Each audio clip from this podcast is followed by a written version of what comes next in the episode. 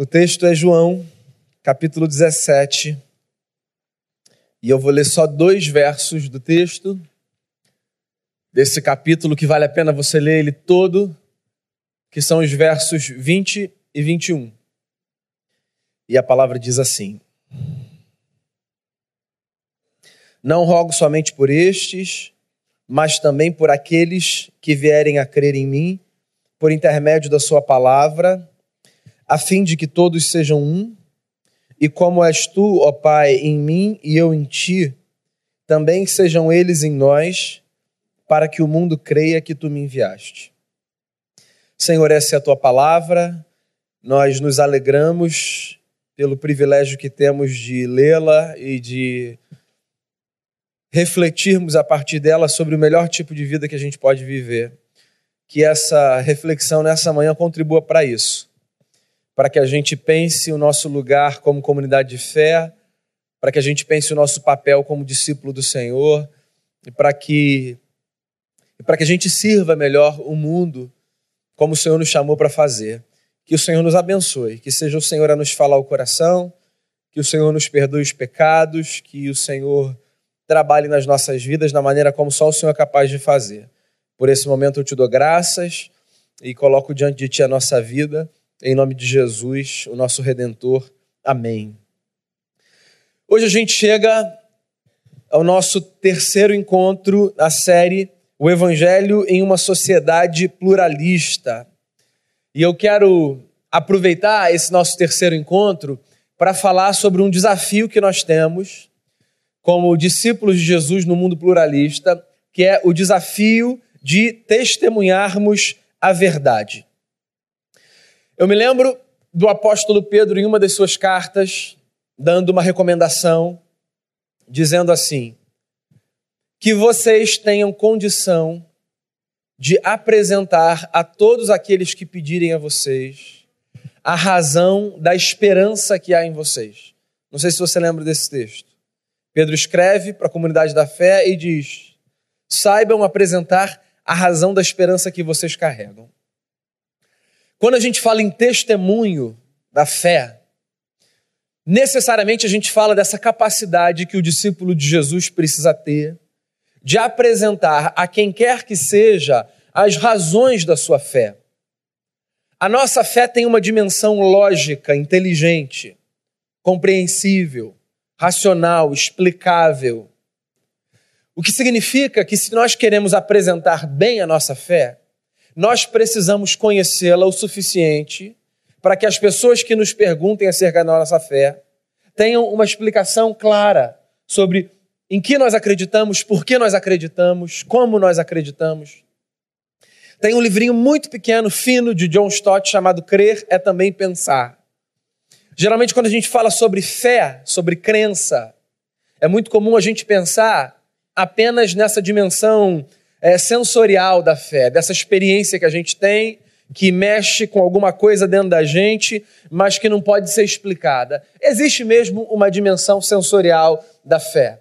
É. Um lado da nossa fé que tem a ver com o que a gente sente, com o que a gente prova, com o que a gente experimenta vindo da parte de Deus. Acontece que existe um outro lado que tem a ver com a nossa capacidade de dialogar. Então eu acredito que um bom discípulo de Jesus de Nazaré precisa ser alguém que tenha condição de conversar com as pessoas o mínimo necessário, de tal forma que as pessoas interessadas na sua fé digam: "Ah, esse negócio faz sentido para mim" ou "Eu entendi, mas esse negócio não faz sentido para mim". Não tem a ver apenas com orar, com entender Deus, com compreender Deus na prática do coração. Tem a ver também com conhecer a Bíblia o suficiente para poder apresentar às pessoas o caminho pelo qual a gente anda, o caminho que a gente trilha, a jornada que a gente segue. É por isso, só um parêntese aqui, que nós, de denominações mais históricas, valorizamos tanto o estudo das Escrituras. Né?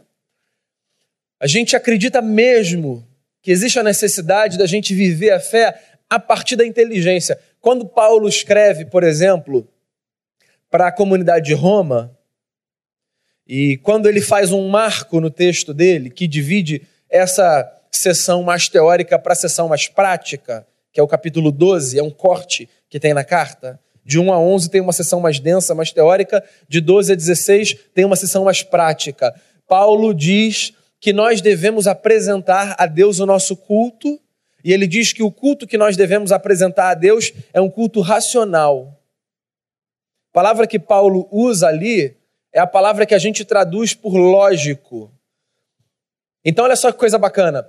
Ele fala assim: Eu oro para que vocês experimentem a boa, perfeita e agradável vontade de Deus. E eu oro também para que vocês apresentem a Deus um culto lógico, um culto que faça sentido. Por isso, por exemplo, que as denominações mais históricas têm uma preocupação muito grande com a ordem do culto. É engraçado como algumas leituras são feitas, né? Há pessoas que dizem assim: hum, no culto de vocês tem liturgia. Eu não sei se eu consigo conviver muito bem com isso, porque eu fico com a sensação de que a gente não dá muita liberdade para o Espírito Santo quando tem liturgia. Primeiro, como se o Espírito Santo fosse uma pessoa bagunçada. E dois, por que, que não pode haver beleza e presença de Deus na ordem? O nosso culto precisa ser inteligente, e não apenas o culto público. O culto que eu presto quando na praia eu vejo o pôr do sol. O culto que eu presto quando eu converso com alguém. O culto que eu presto quando eu tento administrar minha família da melhor forma possível para que Deus seja honrado. O culto que eu presto enquanto eu trabalho. O que a gente faz para Deus precisa fazer sentido. Porque olha só, se Deus nos dotou de razão, se Deus nos deu a graça de refletirmos, de raciocinarmos, e se é isso que nos distingue de todos os demais seres criados, a nossa capacidade de desenvolver lógica, de raciocinar, de interagir a partir dessa dimensão da nossa existência. Ora, por que, que a gente não vai usar isso para a atividade mais nobre, que é a atividade do culto a Deus, que pode acontecer aqui ou em qualquer outro lugar? O desafio de testemunhar a fé. Diante de mim e de você recai a tarefa de conhecermos a fé de tal forma que nós tenhamos condição de apresentar às pessoas de maneira lógica e inteligente no que nós acreditamos e por que nós acreditamos. Essa é uma dimensão do testemunho. Só que não é disso que o texto está falando. O texto está falando de uma outra dimensão testemunhal, profética, que também diz respeito a esse desafio que recai sobre nós. Só para contextualizar, já que eu pincei dois versos no meio de um capítulo, se você nunca leu esse texto, João 17 é o texto que apresenta a oração que nós chamamos de oração sacerdotal de Jesus. Se você quer conhecer uma oração feita por Jesus, não leia a oração do Pai Nosso, leia a oração sacerdotal. A oração do Pai Nosso não é a oração de Jesus. A oração do Pai Nosso é a oração dos discípulos de Jesus. Ela é a oração mais conhecida, mas ela expressa um tipo de oração que nós precisamos fazer e não um tipo de oração que Jesus precisou fazer. O próprio Jesus disse assim na oração do Pai Nosso: Vocês vão orar assim. E aí ele começa: Pai Nosso que estás nos céus, santificado seja o teu nome, e por aí vai. O que acontecia era o seguinte: os discípulos de Jesus não sabiam orar. E eles viram os discípulos de João Batista orando. E eles então se aproximaram do mestre e disseram: Mestre, nós não sabemos como orar. Os discípulos de João sabem. Por favor, o senhor pode nos ensinar a orar? A orar? E aí Jesus ensina: Vocês vão orar assim: Pai nosso que estás no céu, santificado seja o teu nome, venha o teu reino, seja feita a tua vontade, assim na terra como no céu. E o pão nosso de cada dia nos dai hoje. E perdoe as nossas dívidas, assim como nós perdoamos os nossos devedores. E não nos deixe cair em tentação mas livra-nos do mal, pois teu é reino, o poder e a glória para sempre. Amém. Por que essa oração não é a oração de Jesus? Pelo menos por uma razão, tem um elemento aí que não cabe na espiritualidade de Jesus. Perdoe os meus pecados. Essa oração é nossa. Jesus foi um homem que não conheceu o pecado, que se manteve fiel e firme em todas as coisas, que obedeceu por nós. Por sinal, se existe a possibilidade de nós desfrutarmos de vida dentro de uma perspectiva espiritual, foi porque Jesus garantiu a vida vivendo a sua jornada sem pecar. Essa é uma das coisas mais sublimes acerca de Jesus e que diz respeito ao mistério da fé. Nós cremos nisso. Nós não conseguimos conceber uma pessoa que não conheça pecado. Ou você conhece alguém? Alguém que não tenha, no intervalo curto de tempo, pecado, quer seja em ação, quer seja em omissão, quer seja em pensamento. Todos nós convivemos com essa realidade angustiante, que é a realidade de sabermos termos sido feitos para Deus, mas constantemente falharmos no projeto de vivermos para Deus. Jesus não. Jesus viveu uma vida perfeita de obediência, de submissão. Fazia o que era correto, fazia o que era justo, cumpriu a lei para que a gente pudesse experimentar a vida. A oração do Pai Nosso é a nossa oração. A oração de Jesus é a oração sacerdotal. A oração de um homem que se vê diante de um povo e que intercede por esse povo. Jesus já estava no final do seu ministério e ele sabia que ele se despediria dos seus discípulos. Inclusive, dentro da narrativa de João, a despedida dos discípulos já tinha acontecido. Daí Jesus se retira para orar. Essa era uma prática de Jesus. Às vezes ele se afastava não apenas das multidões, mas também dos seus discípulos, dos seus amigos. E ele orava. E uma dessas orações, pelo menos, foi registrada. E é nessa oração que Jesus, num determinado momento, diz: Não rogo somente por estes, mas também por aqueles que vierem a crer em mim, por intermédio da Sua palavra, a fim de que todos sejam um, como és tu, ó Pai, em mim e eu em ti, também sejam eles em nós, para que o mundo creia que tu me enviaste. Os estudiosos do texto dizem que esse é o coração da oração sacerdotal. Que a chave da oração está aí. Que nada que Jesus diz na oração é mais importante do que essa sessão. Eu acho ela muito especial por algumas razões. A principal delas, eu me sinto incluído nessa oração. Porque Jesus explicitamente diz assim: Eu não oro apenas por estes. Eu não estou orando apenas por essa gente que caminha comigo. Eu oro por todos aqueles que vierem a crer em mim por intermédio da palavra. É o único registro na Bíblia de Jesus fazendo uma oração inclusivo bastante para que qualquer pessoa de qualquer tempo que leia o texto diz, acho que ele estava pensando em mim nesse momento. É um negócio muito pessoal. Né? Eu não oro apenas por eles. Eu oro por todos aqueles que vierem a crer em mim. Existe pelo menos uma oração de Jesus pela sua vida. Há muito mais. A registrada existe uma. Jesus se lembrando da gente, pensando na gente, ou qualquer que represente isso para você, dizendo: guarda essa gente, protege essa gente e ajude essa gente a viver de tal forma que a vida deles seja um testemunho de que o Senhor me enviou. O coração da oração sacerdotal é um pedido de Jesus ao Pai para que os seus discípulos tenham condição de viver de tal maneira que, quando aqueles que não são discípulos olharem para eles, tenham uma percepção: é Jesus foi enviado pelo Pai. E que maneira é essa? A maneira da unidade. É isso. O que Jesus está dizendo é que, além do testemunho que nós proclamamos com as nossas palavras, existe um testemunho que nós manifestamos quando nós vivemos em unidade.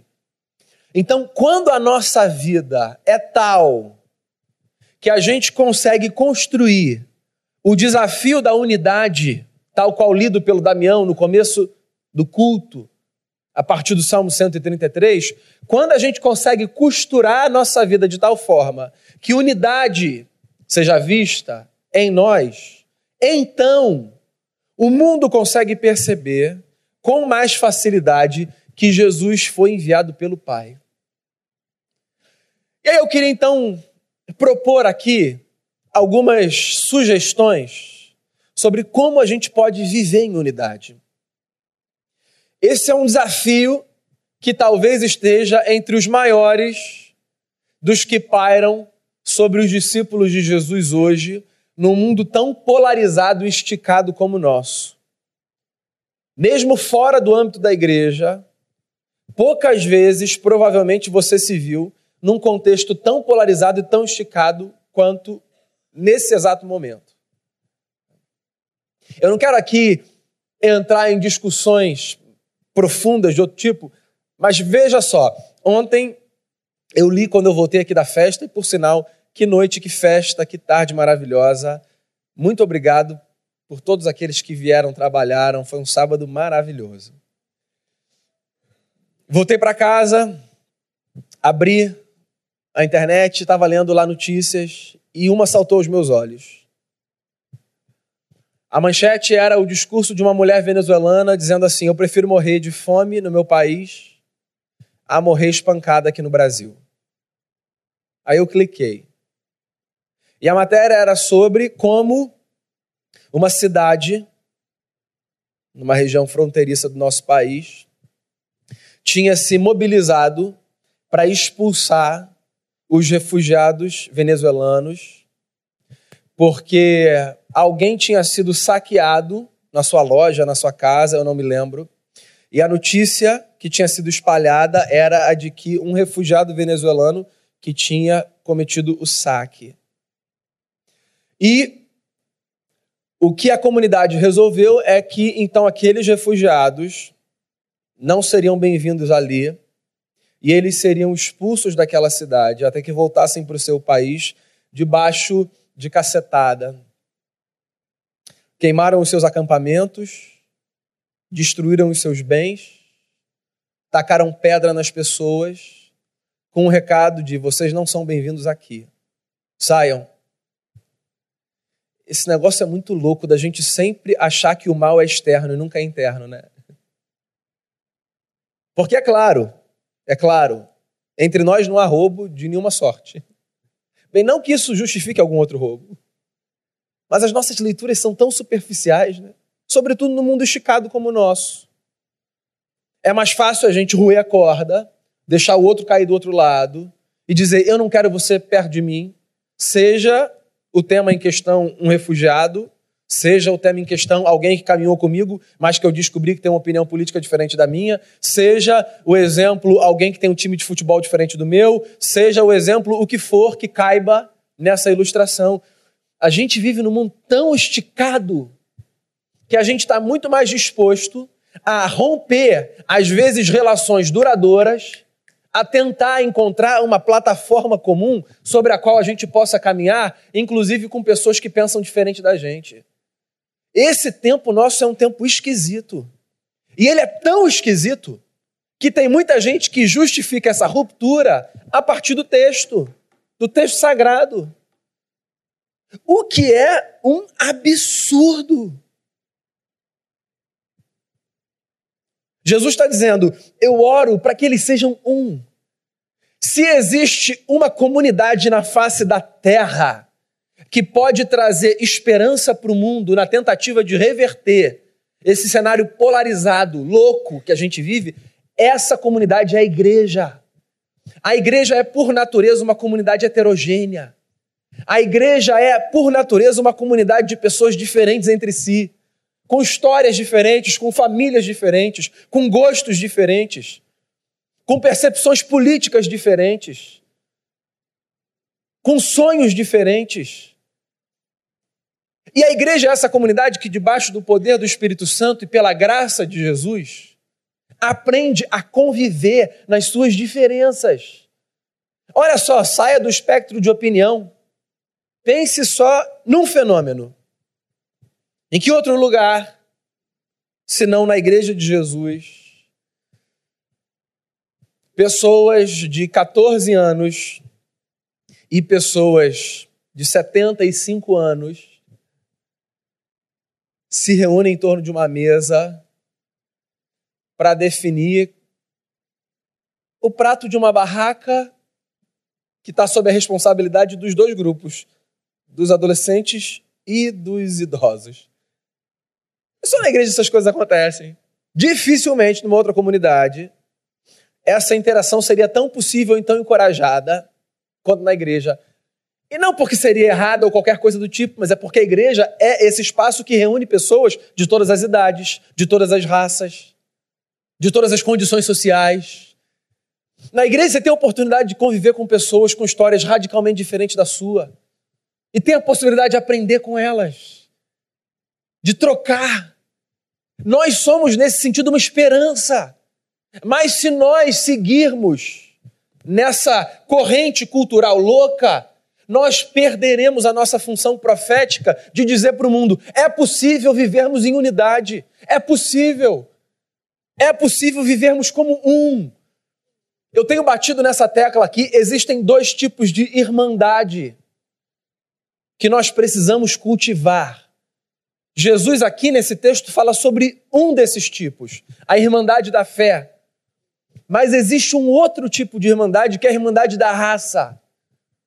Nós precisamos cultivar, dentro da igreja e fora da igreja, a percepção de que todos nós fomos criados pelo mesmo Deus. Todos nós recebemos a imagem do Eterno. Todos nós somos amados por Ele.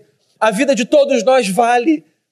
Se nós não nos engajarmos na construção de uma visão de mundo a partir desses dois caminhos, da irmandade da raça e da irmandade da fé, nós seremos como sal que perde o seu sabor e que não serve para mais nada senão para ser jogado fora e pisado pelos homens, usando as palavras de Jesus de Nazaré. Eu oro, Senhor, para que eles sejam um. Então, se dentro de você é necessário haver um esforço maior para que você seja um com a comunidade da fé, engaje-se nisso.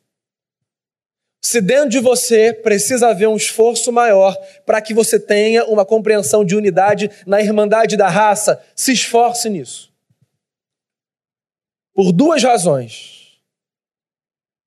Porque Deus nos fez para isso e porque de outra forma nós não seremos capazes de testemunhar que Jesus foi enviado pelo Pai. Porque qualquer palavra que for proferida pelos nossos lábios sem a sustentação do peso da nossa vida, é lançada fora e não serve para nada. Como é que a gente pode viver em unidade?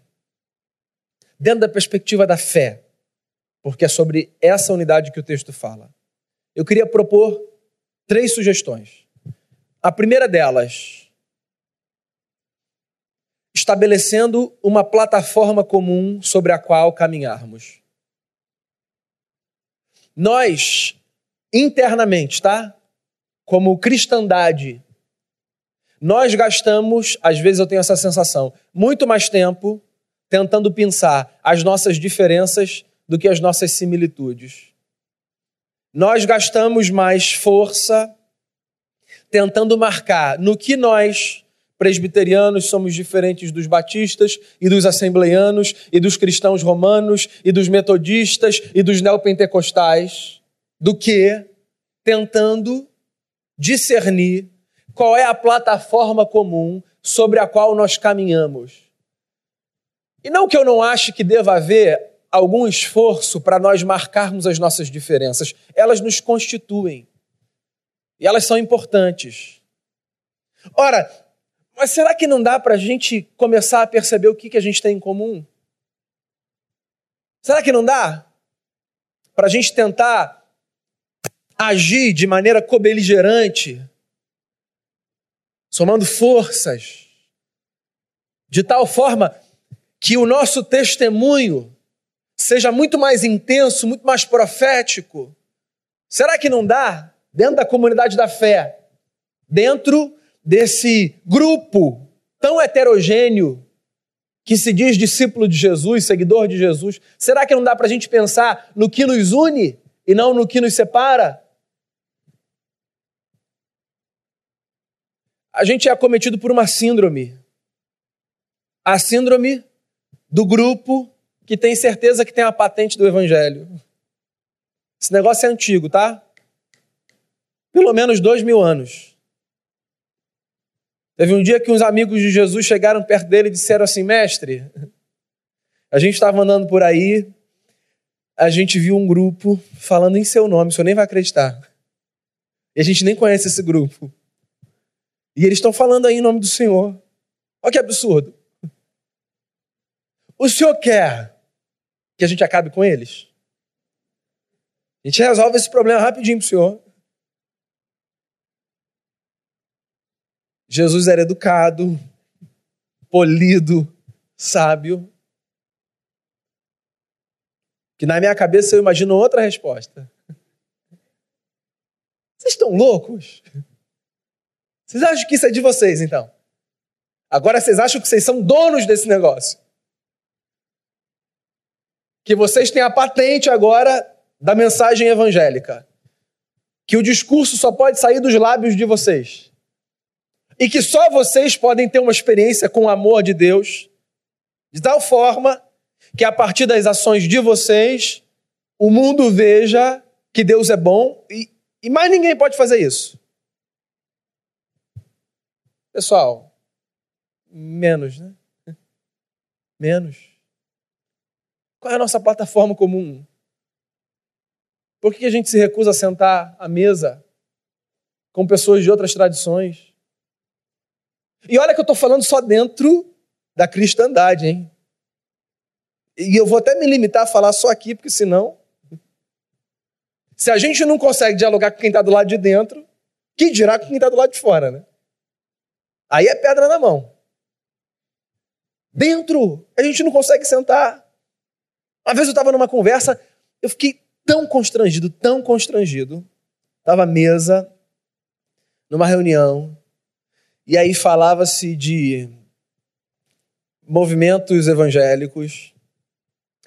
E um camarada estava falando, o outro estava chegando à mesa, pegou a conversa pelo meio, percebeu que estava falando de uma igreja e disse que comunidade é essa. Aí o camarada falou o nome da comunidade. Aí a resposta do outro foi: nem considero, só considero essa, essa, essa e essa. Umas quatro, assim. Óbvio que a dele estava no meio, né? Eu não sabia se eu ficava com vergonha. Ou com... Quando eu fiz meu doutorado, eu fiz meu doutorado com neopentecostalismo. Né? E nós temos uma leitura muito crítica em relação à tradição neopentecostal. Eu fiz meu doutorado fora do Brasil, meu orientador não conhecia absolutamente nada de América Latina. Topou me orientar porque havia outras razões que, que faziam com que a pesquisa fosse interessante para ele. E eu cheguei com a minha pesquisa, crente que eu estava arrasando, e mostrei para ele aqui, professor, é, eu fiz essas entrevistas com pessoas de comunidades neopentecostais, essas aqui foram as minhas anotações, as minhas observações. Eu queria que o senhor desse uma olhada e, e avaliasse. Daí ele passou o olho e disse assim para mim: Eu não acredito na sua pesquisa. Por quê, professor? Não é possível que você tenha observado por tanto tempo uma comunidade e você não tenha visto nenhum aspecto positivo na história dessas pessoas. E eu engoli, porque ele tinha um ponto. Não é possível que a gente só consiga perceber no outro o que ele tem de pior. Porque o nosso olhar está tão comprometido e tão determinado a marcar a diferença que a gente não consiga identificar com a história de quem quer que seja um mínimo que seja de similitude. Eu fui aprovado, tá? Eu tive que refazer, mas eu fui aprovado. Existe uma plataforma comum. Dentro da cristandade, eu acho que essa é a nossa plataforma comum. Credo apostólico. Essa é a plataforma sobre a qual todos nós, seguidores de Jesus, caminhamos. Curiosamente, muitos protestantes não se dão conta disso. Uma vez eu li o credo apostólico, alguém depois me disse: Esse negócio não é da igreja católica? É, também. É nosso. Esse negócio é da igreja de Jesus. Por sinal, esse negócio é simplesmente o negócio mais fascinante que os discípulos de Jesus já produziram. Não existe documento mais sucinto, mais minimalista e ao mesmo tempo mais abrangente do que o credo apostólico. Esse é o nosso solo comum. Creio em Deus Pai Todo-Poderoso, Criador do céu e da terra. Creio em Jesus Cristo, seu único Filho, nosso Senhor, o qual foi concebido por obra do Espírito Santo. Nasceu da Virgem Maria, padeceu sob o poder de Pôncio Pilatos, foi crucificado, morto, sepultado, ressurgiu dos mortos ao terceiro dia, subiu ao céu, está sentado à direita de Deus Pai Todo-Poderoso, donde há de vir para julgar os vivos e os mortos. Creio no Espírito Santo, na Santa Igreja Universal, na comunhão dos santos, na remissão dos pecados, na ressurreição do corpo, na vida eterna. Amém. A gente tem uma plataforma comum. A gente tem. E talvez, se a gente ficar perguntando menos sobre se o batismo é por aspersão ou imersão ou efusão, sobre se a música é Hillsong ou Vencedores por Cristo, sobre se a gente vai botar luz no palco ou não, ou qualquer outra coisa periférica. E se a gente perguntar mais sobre essa verdade que há dois mil anos tem sido a plataforma sobre a qual a igreja se sustenta, eu acho que a gente vai testemunhar de maneira muito mais intensa que Jesus foi enviado pelo Pai para salvar a humanidade dos seus pecados. Primeiro caminho, construção de uma plataforma comum, ou melhor, o reconhecimento de que há uma Vamos parar de querer inventar a roda. A igreja está aí há dois mil anos. Abandona essa síndrome de ser Martinho Lutero e achar que agora você vai botar um post no Facebook que vai mudar o curso da igreja. Vamos caminhar, pegar carona nos ombros dos gigantes. Segundo conselho, recomendação, sugestão, nós precisamos viver em unidade reconhecendo que nós não precisamos concordar em tudo. Inclusive, você pode discordar de tudo que eu disse até agora, eu ainda vou te chamar de irmão. Será? Não vou sim, gente. Tem uma máxima de Voltaire, né? Eu posso não concordar com nenhuma das suas palavras, eu vou defender até o fim o seu direito de dizê-las. Poucas coisas são tão cristãs quanto essa máxima. A gente não precisa concordar em tudo. A gente pode ter olhar divergente. Na verdade, a nossa história nasce daí. O protestantismo nasce a partir do direito de apresentar uma voz dissonante. Nós não precisamos ser soldados de chumbo de ninguém. A igreja é um grande mistério, porque a igreja é essa comunidade formada por pessoas que entregam a sua vida a Jesus, que passam a ter por isso a cara do Pai, mas que não são idênticas umas às outras. Esse é o grande mistério da comunidade da fé. Todos nós vivemos para ter a cara do Pai revelada no seu Filho Jesus Cristo. Mas ninguém precisa ter aqui a cara de ninguém. Se eu subir e começar a falar igual o Caleb, se o Caleb subir e começar a falar igual o Damião, e se o Damião subir e começar a falar igual a mim, vocês vão perceber, tendo um, dois domingos de igreja, tem alguma coisa errada aí, não tem? Cada um é de um jeito. Você não precisa ser igual a ele, que não precisa ser igual a ela. A gente precisa ser igual a Deus, que revelou ao mundo como ele é e como o homem deve ser na face de Jesus de Nazaré. Não é um pecado discordar. Não é um problema apresentar a sua voz. Por isso que eu acho o protestantismo fascinante, fascinante. Porque nós lemos o mundo, nós lemos a Bíblia a partir de lugares diferentes. Deus, na pessoa de Jesus, tem caras diferentes para pessoas diferentes, não apenas porque uma conseguiu ler a Bíblia certo e as outras não. Você já viu também isso, essa síndrome da patente? O camarada chega, lê o texto e diz assim: Irmãos, isso é muito simples. O que a Bíblia diz é. Ele não consegue nem perceber que o que ele está dizendo não é o que a Bíblia diz, é o que ele lê do que a Bíblia diz. Porque para ele o que ele lê é exatamente o que a Bíblia diz. Porque como é que ele vai ler errado? Quem lê errado? Quem lê errado é sempre o outro. Eu leio a Bíblia, você lê a sua interpretação da Bíblia. Dá licença?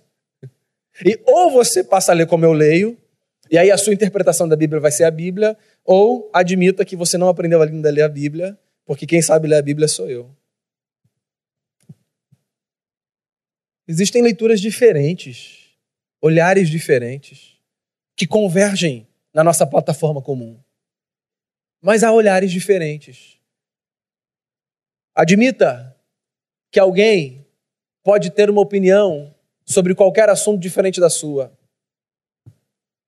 Não entre nesse discurso vergonha alheia, com todo respeito, de que é impossível um cristão ser de direita ou de esquerda. Não, não abraça esse negócio. Esse negócio é meio vergonha alheia.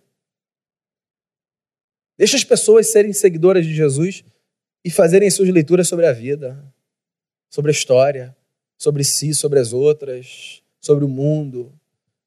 E olha só, vamos parar de achar que o lugar da discordância precisa ser o lugar do conflito. Você pode se sentar à mesa com pessoas das quais você discorda e partir o pão com elas. Você pode sentar à mesa com pessoas que pensam diferente de você e chamá-las de irmãos e irmãs, amigos e amigas.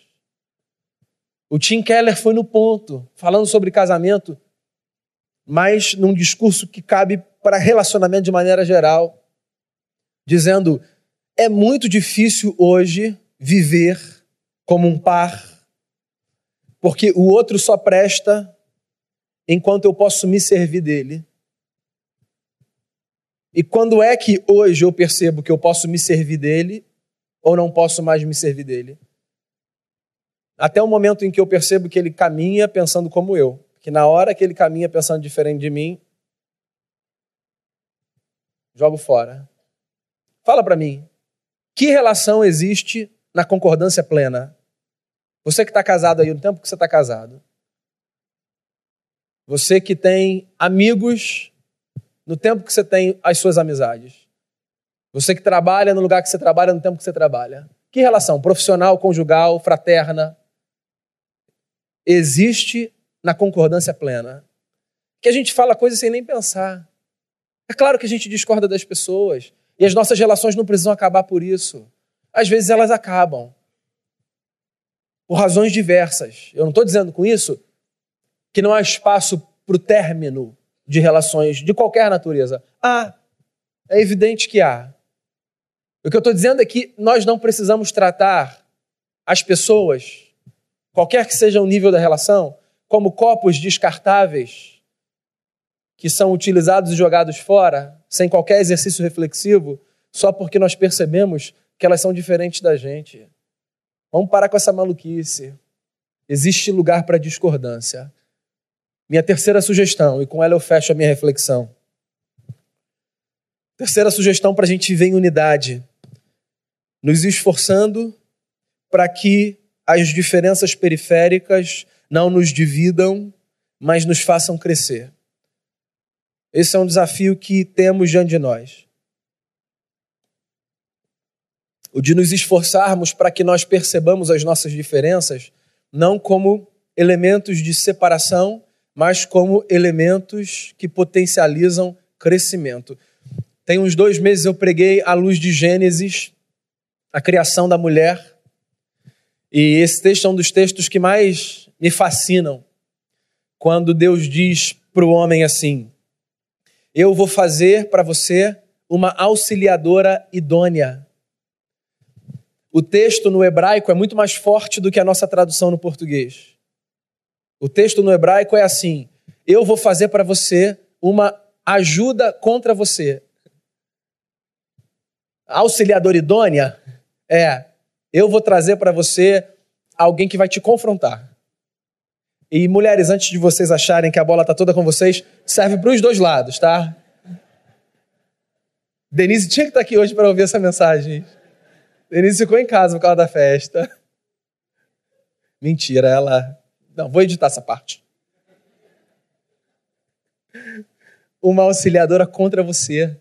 Isso é fascinante. Fascinante. Sabe por quê? A gente só cresce na alteridade. Só cresce na alteridade. Eu só cresço porque eu tenho do meu lado alguém que olha para mim e diz: Daniel, não, não, não, não.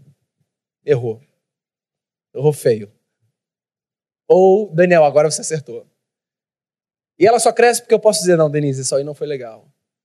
E não apenas nessa relação de conjugalidade, mas em qualquer nível de relação. Eu cresço quando meu filho de quatro anos diz, papai, não, larga esse telefone, agora a gente vai brincar. tem que ouvir isso.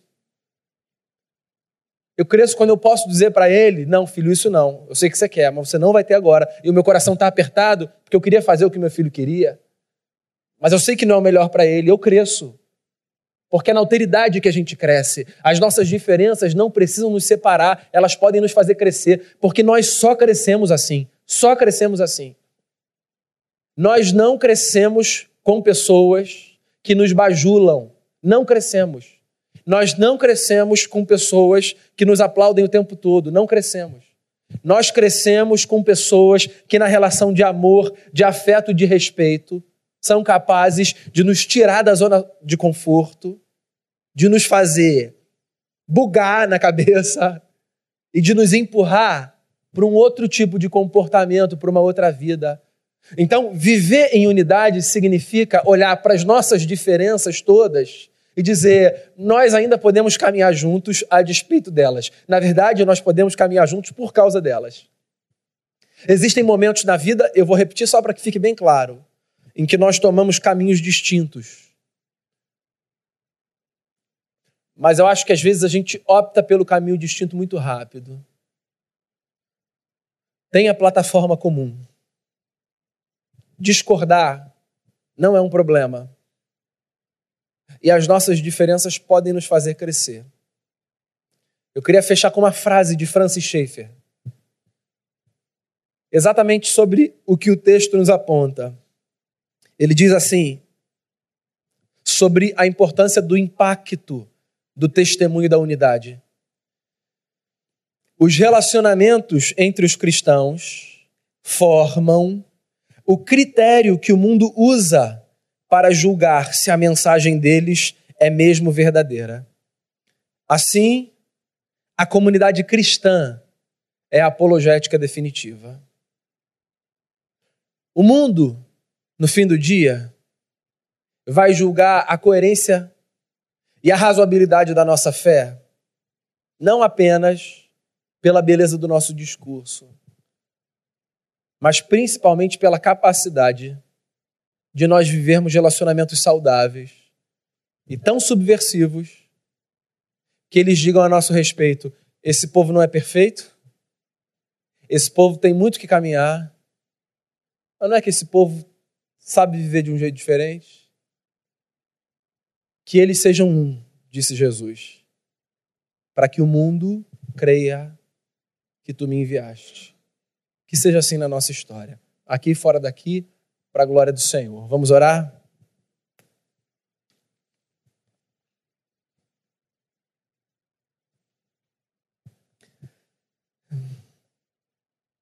Senhor, muito obrigado. É tão bom a gente poder caminhar com o Senhor, caminhar com o próximo. As nossas diferenças num mundo como o nosso, elas são suficientes para nos afastarem uns dos outros. quando a gente olha para a equipe que Jesus montou, aquele grupo de doze, aquele colégio apostólico, pessoas tão diferentes entre si, tão diferentes mas que conseguiram abraçar uma mesma missão, porque olharam para o seu mestre e viram que nenhum outro caminho faria sentido senão o caminho de trilhar os seus passos, aprendendo a viver como ele nos chamou a viver. Esse desafio é nosso também, Senhor. Eu quero te agradecer pelo privilégio de viver numa comunidade tão heterogênea. Privilégio ter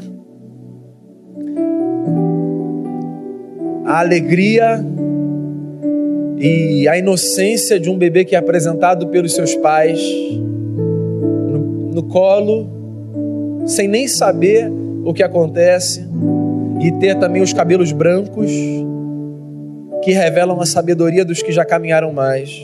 É tão bom saber. Saber que a gente tem quem teve mais oportunidades da vida e quem teve menos oportunidades e sentar ao redor da mesa. É tão bom saber, Deus, que a gente pode aprender com o diferente, com quem teve uma história completamente diferente da nossa. Tudo isso por causa da presença do Cristo e do seu Espírito que foi soprado sobre todos nós e que nos dá a graça de chamarmos Deus de Pai. Obrigado por sermos tão diferentes e ainda assim podermos viver como um. Como o salmo que foi lido nos diz, a bênção do Senhor é derramada sobre um povo que vive em unidade. Obrigado pela unidade de ontem expressada numa tarde, noite tão gostosa de festa, de alegria. Obrigado pela unidade que se expressa quando irmãos visitam irmãos, seja num cemitério para sepultar um querido, seja numa maternidade para acolher o que chega. Obrigado pela festa que a gente faz, por festas que nem são nossas pela alegria que invade o nosso coração quando a bênção chega na casa do vizinho, pelo luto que a gente divide quando a tristeza bate na porta do vizinho. Esse senso tão perdido num tempo como o nosso, nos dê a graça de cultivarmos isso como um manifesto da fé, como um testemunho profético de que Jesus foi enviado pelo Pai. Livre-nos, livre-nos desse narcisismo atroz que se estabelece como um pilar da nossa cultura. Que o Senhor nos dê a graça de amarmos a Ti, de amarmos o próximo, de mudarmos as nossas lentes, de sermos menos reativos e de andarmos no compasso do Evangelho. Que seja esse desafio o meu e o de cada pessoa aqui. Muito obrigado por esse tempo. Que o Senhor nos abençoe com a presença de Jesus e do seu Espírito. E é no nome dele que eu oro agradecido. Amém.